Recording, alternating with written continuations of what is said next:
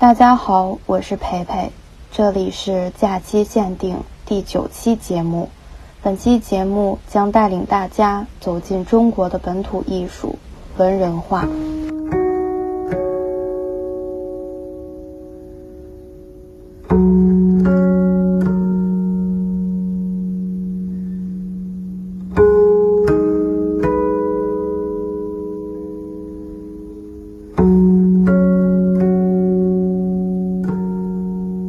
本期节目是想给大家讲讲文人画的核心。那么在节目的开始之前，先给大家梳理一下文人画的历史脉络。在汉朝的时候，文人就已经开始参与到绘画中了。在魏晋南北朝时期的画家开始提出新的思想。到了唐朝，在王维、张藻等画家的带领下。绘画技法革新，出现了破墨法。在宋朝时期，苏轼最早提出“士夫画”这个词。到了元初，赵孟頫等人开始使用“士夫画”这个概念。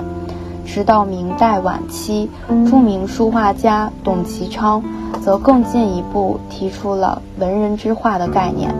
他以南北宗说为基础，认为水墨晕染的文人画是南宗。青绿勾填画法的职业画家为北宗。在听完前面简单介绍的同时，我们更应该从艺术家本身出发，去探求文人画的更深层次的意义。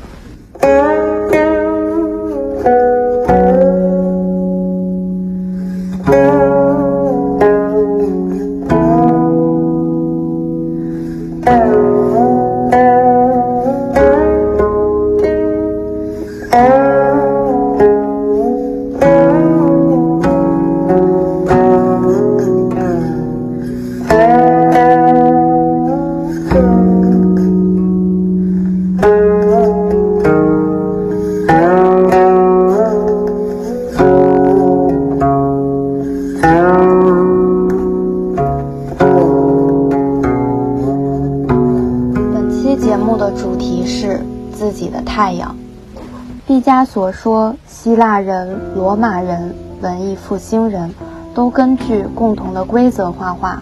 从梵高开始，每个人必须是他自己的太阳。然而，中国几千年前的艺术家就已经意识到了这个问题：他们是自己的太阳，他们主宰着自自己的世界。绘画只是绘画，画画的心情比那幅画更重要。倪瓒曾说：“仆之所谓画者，一笔草草，不求形似，聊以自娱耳。”这句话的意思是，我之所以成为画家，只不过是随笔潦草的画几笔，不要求达到非常相似，只是用来自己娱乐而已。这是于绘画的真谛。笔、墨、纸、水是灵性的游戏，是画家无穷的享受。情的寄托是文人们读书性灵的意境。绘画着重表达艺术创作者的思想境界。早在两晋时期的艺术家就已经开始探讨，如宗炳《华山水序》中提出的“唱神说”，认为自然山水形象能给人精神的愉悦和美的享受，以及王威所认为的。启读运主之手，亦以神明降之。这句话的意思是，画画不单单是画家手头上的功夫，更是倾注了画家的思想。这句话阐释了画家倾注自己思想的汇聚。到了宋朝中期时，文人画已经形成独特的体系。苏轼更是强调艺术形象的内心根据，重视构成艺术形象的主观方面。他的作品富于超脱世俗、世味情怀，与米芾所论：“子瞻作枯木，枝干虬曲无端倪。石村应亦奇奇怪怪，如其胸中潘玉也。”这句话的意思是，苏轼画枯朽林木的枝桠树干，像囚笼一样弯弯曲曲，没有起点和端点。石块纹理笔法硬朗，也稀奇古怪，没有起点和端点，像他内心的盘横郁结一样。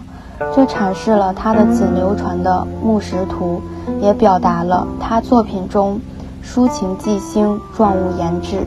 在后世的慢慢发展中，每一位文人艺术家都是那自己宇宙中心的太阳，似乎每一幅作品都在诉说着他们生命的历程。笔墨的挥洒是文人们所追求的境界。随着历史的演进发展。在重视思想境界发展的同时，笔墨技术也在不断的提升。于是，唐代这一时期的发展，为文人画的出现奠定了理论和技术的重要基础。盛唐时期，水墨画开始兴起，在绘画方面无所不能的吴道子，以纵笔挥洒、气势逼人的画风，开启了新的山水之体，引领了新的时代之风。而后受到吴道子影响的王维，带着他下野退隐的生活态度，不仅创作出“明月松间照，清泉石上流”的田园之诗，还以泼墨的手法创作出恬淡清幽、隐逸心境的水墨山水。此之谓诗中有画，画中有诗。善画山水松石的张藻。更是在水墨山水的领域中做出卓越的贡献。相传他能两手执笔，双管齐下，同时画树，一为生之，一为枯之。古人评论这种笔墨效果为“干裂秋风，润寒春雨”。据古人所说，张藻的《松石图》气势撼人，笔迹飞舞而水墨四射，是笔断亦不断的写意画。尤其是松树奇特的造型，给了笔墨自由发挥的空间，脱离了正常绘画的范式。唐末，水墨成为主流，此后的发展便是水墨的时代。非正式的魅力是文人艺术的独特韵味，正如中国书画史上几幅极品书帖，陆机的《平复帖》，王羲之的《十七帖》。颜真卿的祭侄文稿都是非正式的，而画作也是如此。七十九岁的黄公望来到富春江，便在这里住了下来。遇到好的风景，就停下来画。心随念走，身随缘走，在他删繁就简的人生里，所到之处皆为风景。正是在他这样的生活状态下，诞生了这下笔漫不经心的《富春山居图》，其消散简远，妙在无异于家乃家。这句话的意思为：书画的初始不要刻意要求好，而是放松随意，慢慢自然能达成佳境。它的散漫似草稿一般，但却是绝妙的艺术。这就是《富春山居图》，赵孟俯的《水村图》用疏松秀逸、墨色清润的笔法描绘水村汀渚、小桥渔舟，更加诠释了无异于加乃家的非正式的魅力。松弛、平淡、苍茫，是艺术家随心所欲的状态，也是传世之作所感染每一个人的原因。西方有十九世纪出现的印象派，有敢于表达自己的梵高，而东方的艺术家似乎早就发现了在作品中释放天性的秘密。他们是一群有着人品、学问、才情、思想的文人画家，他们终其一生所追求的不过是做自己的太阳。